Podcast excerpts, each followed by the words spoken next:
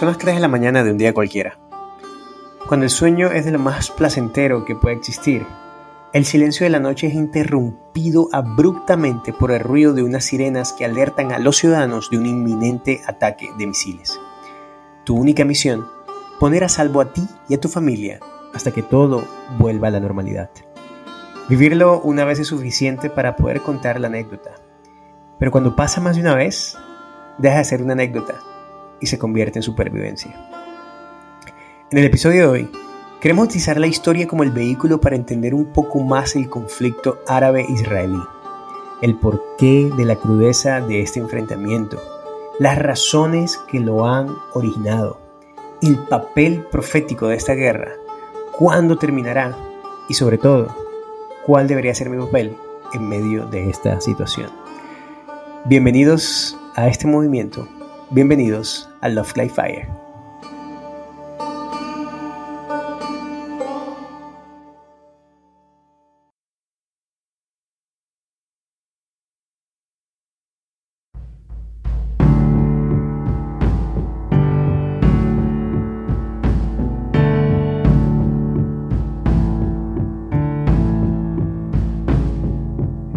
Hola, bienvenidos nuevamente a un episodio más de Love Like Fire y en esta ocasión vamos a hablar de un tema que estamos viendo muchos de nosotros por televisión. Hay cosas que salen, bueno, seguidamente en las noticias, en Twitter, etcétera, etcétera.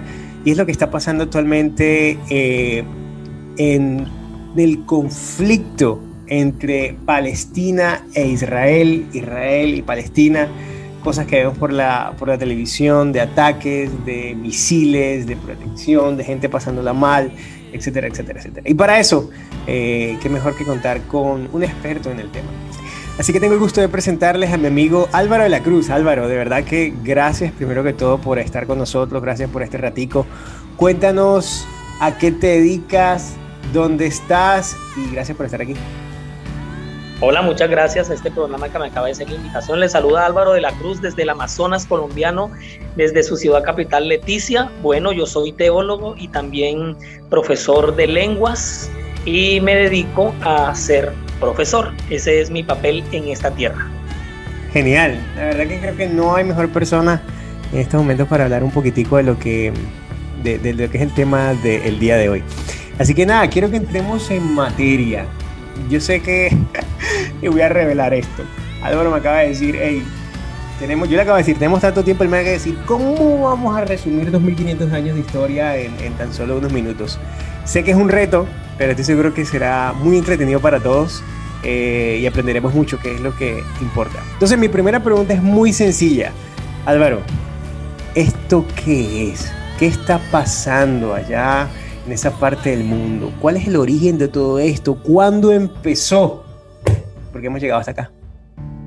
Muy bien. El origen del conflicto y toda la, digamos, la trazabilidad, el, el tema trascendental de todo esto es territorial. La religión es, un, es una añadidura que cuando llegó y se adicionó, pues el conflicto empeoró.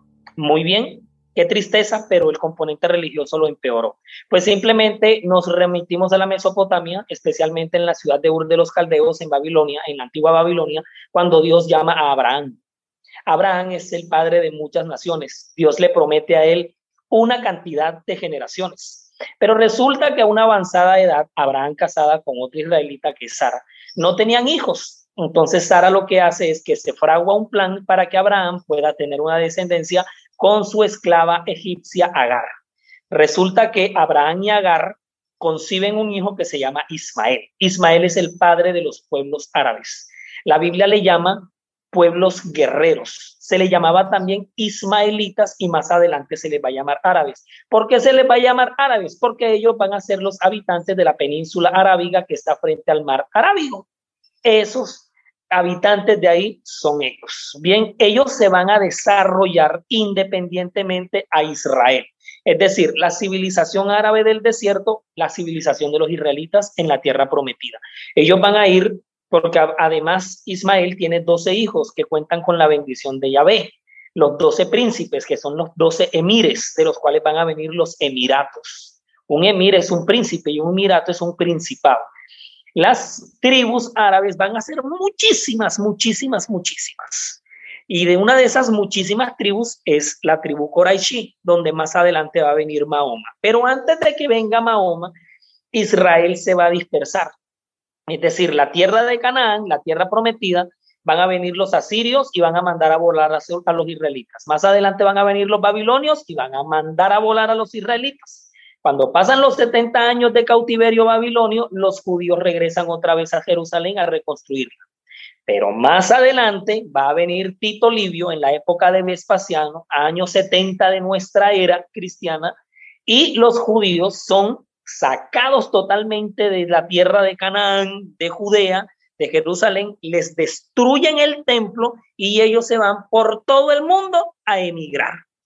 Resulta que esa tierra de Canaán, como está en posesión de los romanos, porque eh, Judea es un estado vasallo del imperio romano, ellos le van a poner Palestina. Quienes bautizan como Palestina a Palestina son los romanos. ¿Por qué la bautizan así? Porque resulta que una de las siete colinas sobre las cuales está edificada Roma se llama Palatina, la colina palatina. Entonces lo más cercano, como le llaman, es Palestina. En Palestina van a empezar a habitar una cantidad de pueblos que van y vienen. Eso depende quién esté gobernando y a quién apadrine. Cuando los romanos salen a volar, quedan estos árabes palestinos desapadrinados, pero entonces van a llegar otros, luego llega el Sacro Imperio. Lo que pasa es que todo el mundo le va a tener odio a los judíos simplemente porque los judíos traen un desarrollo comercial, traen un desarrollo industrial y los demás no quieren que el vecino de enfrente le maneje el negocio a usted. Sí, por eso este asunto es territorial. Cuando los árabes reciben las revelaciones de Mahoma, del ángel Gabriel, entonces empieza la civilización islámica. ¿Y qué es lo que hace Alá, el Dios del desierto? Empieza a reclamar sus territorios. Y resulta que como Mahoma se va a morir perdón, va a ascender al cielo en una roca que queda en el monte Sión de Jerusalén, los musulmanes van a construir encima de esa roca la tercera mezquita más importante del mundo musulmán, que es la mezquita de la roca de la ascensión o la mezquita del domo. La primera queda en la Meca, la segunda queda en Medina, la tercera queda en Jerusalén. Pero con tan mala suerte, Jorge, por decirlo así, donde ellos van a construir su mezquita es en el mismo predio donde estaba el templo de los judíos que le destruyeron los, que le destruyeron los romanos a los judíos. Entonces, como los judíos siempre han querido regresar a su país para reconstruirlo, tendrían que reconstruir su templo. Pero reconstruir el templo judío significa meterle un taco de dinamita a la mezquita de los musulmanes para reconstruir su templo y eso no se puede, porque eso sería la tercera guerra mundial junto con la quinta, la sexta y la séptima al mismo tiempo. ¿Qué es lo que ocurre? Como a los judíos le va a ir tan mal por todas partes del mundo, para los años 1840 los que están dominando son los turcos otomanos, pero los ingleses y los franceses tumban a los turcos otomanos. Entonces los judíos le están rogando a todo el mundo, por favor, necesitamos nuestro país, necesitamos regresar, alguien que nos ayude. Entonces los franceses y los ingleses lo que hacen es que se dividen el mundo, el mundo antiguo, no América. Entonces, todo lo que le quede cercano a Francia va a ser el cercano oriente. Todo lo que le quede lejos a, Inglaterra va a ser el lejano oriente. Y todo lo que les quede en la mitad es el medio oriente. ¿Quién se inventó esos conceptos? Los franceses y los ingleses. ¿Por qué? Porque a ellos les dio la gana de invertárselos así, porque ellos eran los que mandaban. Tú sabes que el que tiene la plata es el que el que tiene el poder, ni siquiera la plata, porque la plata se acaba. Entonces, como viene la Segunda Guerra Mundial y a los judíos les va tan mal con el fascismo, con Hitler, la ONU, que fue recién creada después de la Segunda Guerra Mundial, ¿qué le dice a los judíos? Está bien, les vamos a dar su, su, su país, regrese. Pero ¿qué hace la ONU? Le dice también a los palestinos, hombre, Israel habitaba aquí, ustedes se posesionaron aquí, vamos a crear dos estados en el mismo lugar. Los palestinos dicen, listo, no hay problema. Los judíos dicen, no, todo este lugar es de nosotros porque estas son las tierras del profeta. Pero los palestinos dicen, no, no, señor, nosotros negociamos con ustedes porque es que estas son también las tierras del profeta. Sí, porque nosotros somos, somos hijos de Abraham. Ah, no, sí, pero es que nosotros también. No, sí, pero es que esta tierra nos pertenece. No, sí, pero es que a nosotros también nos pertenece. Lo que pasa es que aquí, Jorge y Edwin, se comete, tenemos que reconocerlo, tenemos que reconocerlo, se comete una infamia de una doble promesa. Yo siempre he comparado este conflicto como cuando una muchacha tiene un novio en la cocina, en una fiesta, pero en la mesa está con su otro novio y a los dos les da picos y con los dos está bien. Entonces cuando la pelada se va, los dos novios terminan dándose golpes y la gente empieza a decir, hola, pero ustedes por qué se están golpeando? ¿Qué les pasó? O sea, que, que, que sí, esto fue lo que pasó aquí. Desafortunadamente hubo una doble promesa. Lo que pasa es que todo el mundo habla del conflicto, el conflicto, el conflicto y se están dando y se están dando, pero nadie dice, nosotros somos la ONU, nosotros los pusimos a pelear. ¿Por qué? Por intereses comunes en ese momento. Entonces, a grosso modo, te he dado más o menos un esposo general volándome una cantidad y cantidad de cosas y de detalles, pero para que más o menos entendamos por qué está pasando lo que está pasando. Me encanta, me encanta, la verdad que sí. Y, de hecho, resalto un dato curioso de lo que acabas de decir, porque tenía entendido que los palestinos nunca habían estado de acuerdo, pero tú acabas de decir, ah, bueno, vale, está bien, pero Israel fue el que dijo directamente, hey, es que no, yo lo quiero todo como tal. Em, Desafortunadamente, tenemos que reconocerlo eso y eso está escrito. Sí, también se ha contado la guerra de ambos lados. Mira, hay un librazo que yo te recomiendo, se llama La historia del otro, se llama así la historia del otro. ¿Y de qué habla ese libro? Los judíos cuentan la historia desde el punto de vista musulmán y unos musulmanes cuentan la misma historia desde el punto de vista judío.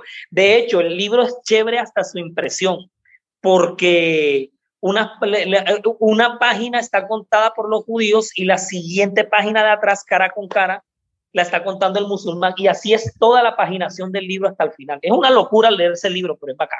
Buenísimo, buenísimo. Interesante lo que dices porque mm, lo decías, ¿no?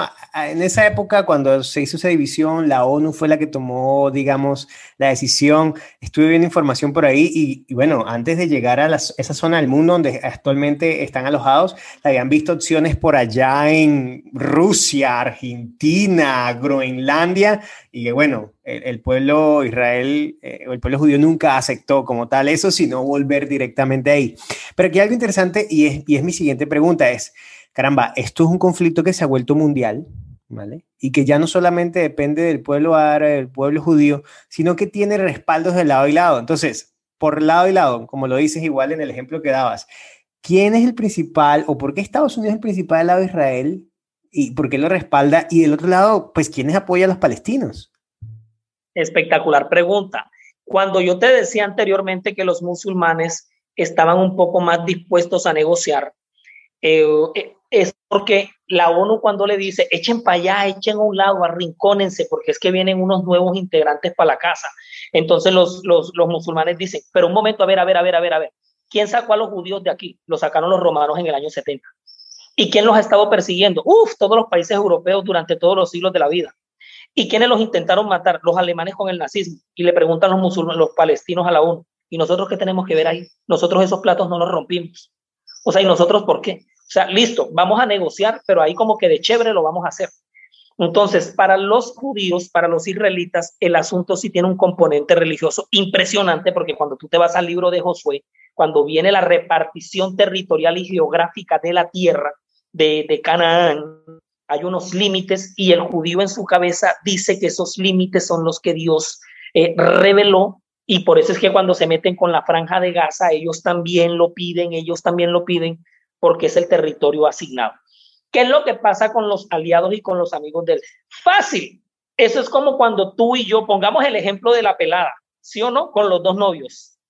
Van a estar los amigos del mesero que van a decir, hombre, pero ¿cómo así si nosotros estuvimos aquí? Van a estar los amigos del muchacho de la mesa y van a decir, no, pero si nosotros llegamos, o sea, tanto el uno como el otro van a tener naciones amigas porque es que todo el mundo tiene amigos, tiene una rosca tiene, tiene amigos en común.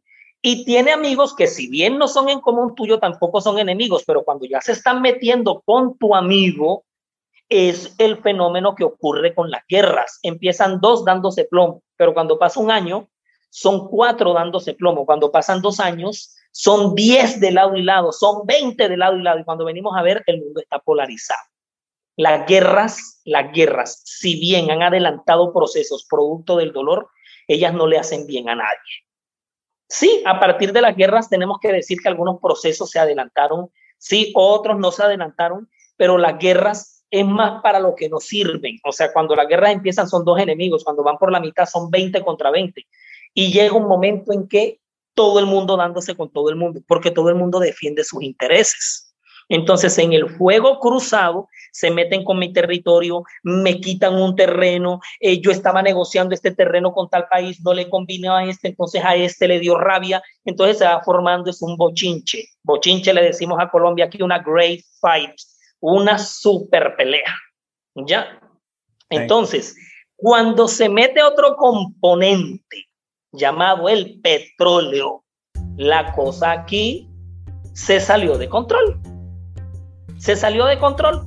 Ahora, no solamente son los musulmanes, los palestinos buscando su territorio y los israelitas buscando su territorio, sino también los cristianos, porque es que resulta que cuando Constantino, y yo no sé si tú estás descargando los podcasts, pero cuando Constantino se convierte al cristianismo, él empieza a construir las grandes, las grandes construcciones y en Jerusalén ellos construyen, Constantino construye lo que va a ser la Basílica de San Pedro en honor a Pedro. La iglesia del Santo Sepulcro en el Monte Calvario. ¿Por qué Constantino hace eso? Porque es que él manda matar a su propio hijo, Crispo, producto de una intriga y de un chisme, y cuando se da cuenta que lo mandó a matar, eh, injustamente, él por pagar esa penitencia empieza a hacer todo eso. Constantino se bautiza hasta lo último de sus días, o sea, él es simpatizante del cristianismo, pero él sabe que si se bautiza no puede cometer una cantidad de fechorías que como emperador tenía que cometer por la corrupción, la deshonestidad, los antivalores. Lo mismo pasa con este conflicto. Entonces, cuando yo tengo intereses, tú sabes que existe el colonialismo. De alguna u otra forma, la tierra de Israel es es como por decir una colonia de Estados Unidos en el Medio Oriente. ¿Por qué no los palestinos? Porque Palestina condena el occidente como Satán desde su creencia religiosa. Y como el occidente aquí, por eso te digo que un resumen bárbaro, porque como hay tantas guerras, la guerra de los seis días, la guerra del Yom Kippur, entonces son guerras que van dejando resentimientos, van dejando rencores, el uno me hizo en tal año, me mataron a no sé cuántos chiitas, ustedes me mataron tantos cristianos, ustedes me secuestraron a no sé quién. Entonces eso va creando una bola de nieve que son resentidos contra resentidos. Entonces de lado y lado va a estar Siria, Irán, Venezuela, Rusia, pero por el otro lado va a estar Alemania, Estados Unidos, Colombia, que obviamente apoya a Colombia. O sea, el conflicto árabe-israelí, qué tristeza, pero ha sido de una raíz y de una cepa que lo que ha hecho es polarizar a todo el mundo. Pero todo por qué? Por los intereses. Eso, eso que dices me hace pensar y que lo hemos visto, ¿no? Esta, esa guerra o ese conflicto, en la manera en que lo describes, tiene más de 50 años y seguramente habrán generaciones que habrán nacido y, y han dejado de existir y todavía el conflicto sigue. Yo recuerdo por televisión ver al líder de los palestinos, a Yasser Arafat, ese man fue a Estados Unidos, se dio la mano con Clinton, hizo, volvió, después mató un poco gente, pero también estaba por otro lado de David, eh, por el lado de, Israel este David Ben Gurion, ese famoso ministro que fue uno de los más bélicos, etcétera, etcétera. Entonces, al final, la pregunta es, caramba, ¿esto tendrá un fin? ¿Habrá un punto final que se ponga sobre esta historia? Mejor dicho, para, poner, para refrescar un poco la pregunta, ¿qué tendría que ocurrir para que haya una oportunidad de una paz duradera en ese conflicto? Muy bien. En esta tierra, en este planeta Tierra, todo se acaba el día que todos tengamos la mente de Cristo. Cuando el Señor dijo que evangelizáramos a todo el mundo, era todo el mundo, para que estas cosas se acabaran, para que ellas terminaran. Si nosotros tenemos la mente de Jesús, los conflictos terminan. Por ejemplo, te voy a poner eh, aquí en el Amazonas. Yo estoy viviendo una experiencia misionera, wow, de las mejores de mi vida, que yo creo que cuando me vaya de aquí, difícilmente la voy a vivir en otro lado. ¿Por qué? Porque yo me estoy dando cuenta cómo el indígena, la etnia, necesita reproducir la mente de Cristo para una conversión esencial. Eso no es de que vengan, hagan la fila, yo les doy tres mercados y ustedes se bautizan mañana y ya se convirtieron. No, para que una etnia, un indígena, tenga la mente de Cristo es un trabajo que primero alguien lo tiene que hacer. Y segundo, es un tiempo que se necesita para hacerlo. Entonces, de ahí la gran importancia que el cristianismo, Jesús, llegue a los territorios insospechados donde este conflicto ha sido una talanquera, un obstáculo para que el cristianismo venga. Llegue, ustedes han escuchado hablar de la ventana 2020 la, ventana 1040. Son esas intersecciones del planeta donde el cristianismo es cero, donde la palabra Jesús no significa nada. No, no, no, te, no le dice al habitante de este territorio, no le dice nada. Entonces, este conflicto se acaba el día que ambas partes y todo el mundo lo solucionen con la mente de Jesús y como Cristo lo haría. Acuérdate del diálogo que tuvo Jesús con la mujer samaritana. Acuérdate del conflicto judeo-samaritano. La samaritana le dice a Jesús, oye, pero tú como siendo judío me pides a mí, que soy siendo samaritana, que te dé un vaso con agua de este pozo cuando los judíos y los samaritanos no se gustan. Y Jesús no tuvo en cuenta ese conflicto. Le dice que tú y yo somos hermanos. Y ella le pregunta, ¿y dónde adoramos? ¿En Jericín, que era el monte sagrado de los, de los, de los samaritanos? ¿O en Sión, que es el monte sagrado en Jerusalén? Él dice, ni allá ni acá. ¿Sabes por qué? Porque ya esto no tiene ninguna validez. Ya déjese de estar peleando por tierras y por territorios, porque esto de los verdaderos en espíritu, Dios los busque que le adoren en espíritu y en verdad. ¿Qué tendría que pasar para que este conflicto se acabe? Que partes y partes y todos terminemos convirtiéndonos en el mismo espíritu, en el espíritu de Jesús, la mente de Jesús. Y yo confío que eso pase, pero para que eso pase va a venir una crisis bien tremenda, porque ese conflicto va a tener un estallido, te lo digo te acordarás de mí. Él va a tener unos estallidos terribles. Eso, eso que dice me lleva, eso que dice me lleva a la siguiente pregunta, ¿no? Y porque al final, caramba, ojalá uno se acostara hoy, se levantara mañana y ya, no, pues se acabó, la paz, hay una bandera, una bandera blanca y bueno, tenemos un premio Nobel de paz nuevo, etcétera, y poco más, ¿no? Eh, pero, pero, ¿qué, ¿qué relación tiene este conflicto con, con la historia profética de este mundo? ¿Qué relación tiene con eso que está estipulado bíblicamente de sucesos, acontecimientos que pasarán en determinado tiempo? Muchos se han cumplido, pero hay una serie más de eventos que tienen que acontecer hasta antes que, por supuesto, eh, como sabemos, Cristo venga por segunda vez. ¿Hay algo en relación con esto? Por supuesto. Por un lado, pues Israel, ¿no? Es el pueblo elegido de Dios desde la antigüedad y Israel está esparcido. Nosotros somos hijos de Israel, simiente de Abraham somos. Muy bien, o sea, hay un papel de Israel en las profecías, pero ya es un papel espiritual. Hay un papel de los musulmanes, porque Dios le dio una bendición a Ismael, a Abraham hacia Ismael.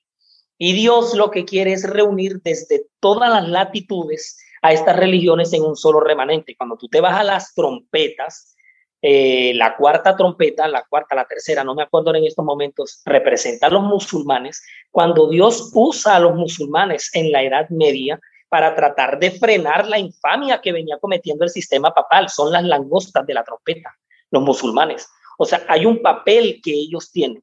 Ahora, como la profecía yo la he llegado a entender así, tú sabes que la profecía te describe eventos, ¿no? Pero hay eventos por todos lados. Eventos que se desarrollan en Asia, eventos con epicentro en Norteamérica, eventos proféticos con epicentro en Inglaterra, con epicentro en España, con epicentro en Sudamérica. O sea, la profecía es una piñata de bombas por todos lados, de eventos. Pero siempre hay un evento donde se está dando el gran proceso ¿sí? Como el determinante para todos los demás. Pero todos estos eventos son ríos que desembocan en un océano. Así es la profecía. O sea, el gran proceso se alimenta de muchos ríos que van desembocando en el mismo océano. Por eso es que Apocalipsis es el océano. El resto de los otros libros son los ríos, porque todos los ríos o libros de la Biblia desembocan en el Apocalipsis. Para tú entender el Apocalipsis, te tienes que leer primero toda la Biblia. No puedes entrar de lleno al Apocalipsis. Tienes que leerte todo lo que viene antes porque todos desembocan ahí. Entonces, cuando a mí me dicen, ¿cómo hago para entender el Apocalipsis? Pues léase toda la Biblia primero. Y por último, se lee el Apocalipsis, pero lo escudriña bien. Entonces, todos ellos hacen parte de esos eventos parciales. Los musulmanes van a jugar un papel importante en el fuerte pregón. Los israelitas van a jugar un papel importante en el fuerte pregón. Acuérdate del Pentecostés de Hechos 2. ¿Quiénes estaban ahí? Hechos 2 dice, había gente de todos lados del mundo y habla de árabes, habla de judíos prosélitos. Y cuando ellos fueron convertidos por el Espíritu Santo ese día, cuando regresan a sus lugares de origen luego de la fiesta de Pentecostés, son los próximos líderes más adelante que van a fundar iglesias cristianas en los lugares donde ellos llegan. Entonces ellos en los últimos días, los judíos van a tener en la profecía, o sea, Dios los va a utilizar con un poder, pero ya convertidos a, a lo que te digo, a la mente de Jesús. Y lo mismo los musulmanes. ¿Tú te imaginas en el fuerte pregón nada más a 10 musulmanes convertidos al adventismo, convertidos a la verdad? ¿Tú te imaginas eso? Eso va a ser bomba, pero no literal bomba, no. Eso va a ser es dinamita y poder del Espíritu Santo. Eso va a ser una cosa impresionante. Ellos, todos, todos ellos tienen un papel importante en las profecías. Ellos no son cabos sueltos, porque Dios no tiene cabos sueltos aquí y a cada elemento Dios le tiene un propósito y un papel. Y ellos juegan un papel importantísimo. Por eso necesitamos redoblar el esfuerzo de la obra misionera en esos países. Y mira, termino con este apunte, esta pregunta que me estás haciendo. Eh, en aquellos lugares donde el cristianismo no ha llegado y donde no puede entrar un misionero, se están dando grandes testimonios de gente que Dios los está llamando por medio de sueños. De sueños Dios se les está revelando. Hay una revista muy poco leída que se llama Mundo Adventista, Adventist World. Yo no sé si ustedes la distinguen. Esa revista te trae a ti testimonios de conversiones de judíos, de musulmanes, de hindúes, de budistas al adventismo y te traen unos testimonios. Lo mismo el misionero, que la gente no le para bolas al misionero en la iglesia. Yo le paro la oreja al misionero cuando viene de esos países, porque son testimonios de personas convertidas en lugares no cristianizados, no cristianos. Entonces, si el colportor no puede llegar allá, si este podcast no puede llegar allá, si el Internet no puede llegar, pues Dios se valdrá de sueños y levantará otro profeta otra vez, pero tienen un papel determinante en la profecía. Me, gusta mucho esa parte de, que mencionabas con respecto al propósito ¿no? que, que, tiene estos pueblos en lo que será eh, la profecía. Pero quería hacerle un poco más eh, palpable, por supuesto, el ejemplo y que de alguna manera nosotros también seamos parte de esto, ¿no? Porque tú estás en el Amazonas a miles de kilómetros de distancia de esa zona del mundo, digamos que eh, eh, yo soy el que está más cerca porque está, estoy aquí en Europa un par de... Claro, por supuesto, como los franceses y los ingleses, lo que esté más cerca es el, el, el cercano. Nosotros tenemos al lejano. Exactamente. Entonces, al final son cosas que muchas veces solo veremos por televisión o por Twitter. Ayer veía nuevamente Israel bombardea Gaza, después Gaza manda suicidas y terroristas a Israel, etcétera, etcétera. Pero mi rol independientemente de la parte del mundo en el que esté, eh, ¿cuál debería ser mi posición primero que todo? En una conversación con un amigo, mientras estamos sentados en un parque o en un restaurante, si, si comenzamos a hablar de esto y todo el mundo comienza a compartir, porque no sé si te has dado cuenta, yo creo que mucha gente de alguna manera dice, ay no, pobrecito esos palestinos, y, tienden a darle el lado a los palestinos, no, esos israelitas están haciendo terrible, y que bueno, que al final son actos de, de esa humanidad y que están hay gente que está pasándola mal y gente que está sufriendo, etcétera, etcétera. Entonces, para redondearte el contexto de la pregunta es, ¿cuál debería ser mi posición, primero que todo, como ser humano? Debería, debería tomar bando y sobre todo como cristiano. ¿Cuál debería ser mi posición y mi rol en medio de todo este conflicto, independientemente de la parte del, mundo en la que esté, eh, en, en, este contexto? Eh, los dos pueblos conflicto árabe-israelí que se están dando entre ellos, ellos son víctimas, ¿sí? Eso es como cuando llegó la chilindrina y puso a pelear a Kiko con, con el chavo por, por chismes de la chilindrina. A ellos los pusieron a pelear, ¿sí? Los pusieron en una guerra generacional, los pusieron a pelear. Ambos son víctimas de eso. Y me imagino que en el juicio a los victimarios se les llamará a cuentas. En primer lugar, estamos en una iglesia moderna y actual muy perdóname la expresión, analfabeta de este asunto tan real. Parece que el conflicto fuera totalmente ajeno a nosotros y que como que eso es allá y nosotros estamos aquí. No, señor. Esto nos toca porque es que ellos tienen la bendición de Dios. Dios se la dio al profeta, o sea, nada que hacer. Es una bendición que Dios da, no la puede quitar. Y Dios la mantiene porque lo que Dios promete lo cumple. Por eso es que Dios no se ha olvidado de ellos porque ellos también son su pueblo. Y al final los levantará unidos en un mismo remanente. Que tengamos eso claro. Hay que alfabetizar un poco más en cuanto a este punto.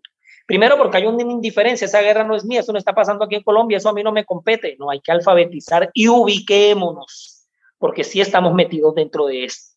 Sí tenemos que ver.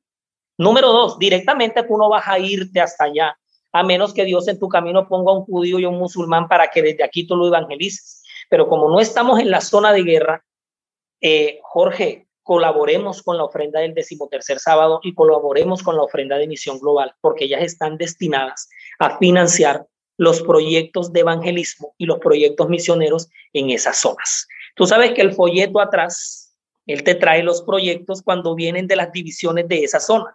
No, que la división transoceánica de India, que la división del Océano Índico tal, que la división de tal que, que, que, que se encuentra por Transjordania, por Egipto. Ellos están, o sea, a nivel de misión global, ellos están financiando proyectos allá.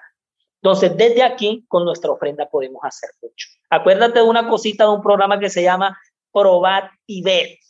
Entonces, esto también nos estimula a nosotros para desde aquí con nuestra mayordomía, con nuestras ofrendas, poder ayudar a sostener. En el cielo veremos muchos testimonios que ocurrieron con nuestra influencia desde aquí.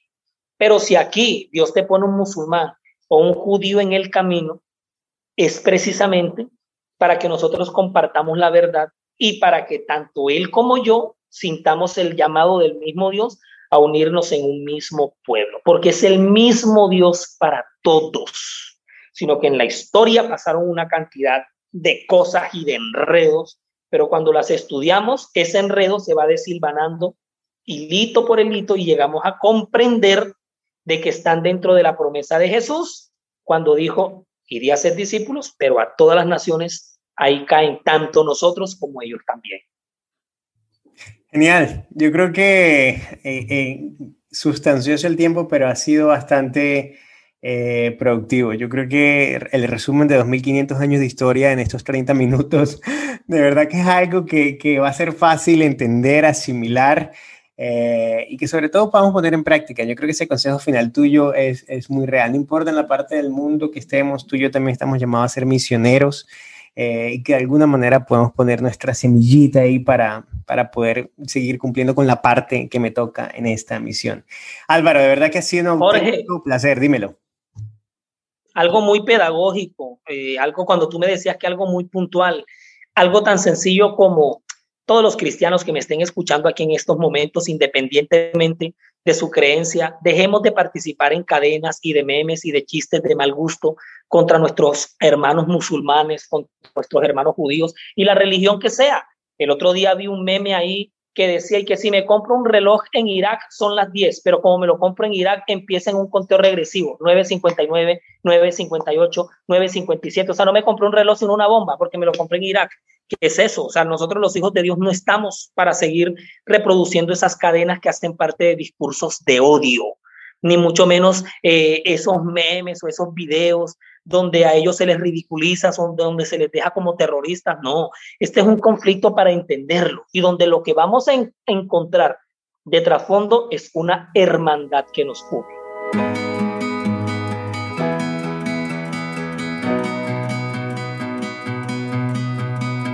Me encanta eso que acabas de decir. Eh, ese, ese, tema de quitar esos discursos de odio de nuestro vocabulario, así sea en chiste, creo que es algo que a veces se nos pasa en el subconsciente y bueno, por disfrutar el momento y reírnos algo, no vemos en realidad la esencia, la profundidad de eso y el daño que estamos haciendo. Eh, y me estamos extendiendo la guerra. Exactamente, y me uno, me uno por ahí una campaña que vi de un chico por ahí en, en Perú que decía, deberíamos estar montados en una campaña de más amor y menos hate más amor y menos hate y que ahora es muy fácil, estamos muy lejos y por redes sociales vemos muchas cosas y que simplemente damos like, pero ese like también es apoyo a esas cosas y, no deberíamos estar metidos en eso. O compartimos o enviamos, etcétera, y deberíamos eliminar de raíz, eh, por supuesto, toda esa demostración activa o pasiva de cualquier tipo de odio por eh, cualquier tipo de, denominación religiosa, cultura, etcétera, etcétera, etcétera. De verdad que, estoy de acuerdo contigo, siento que independientemente de la distancia, eso deberíamos hacer. Eh, y es algo que, hemos hablado varias veces. Al final, este es un tema de, de, justicia social y justicia para todos. Y por supuesto, todos al final somos hijos de Dios y merecemos el mejor, el mejor trato, el mayor respeto eh, y vivir, por supuesto, con los lazos de amor que, estamos mandados a, vivir.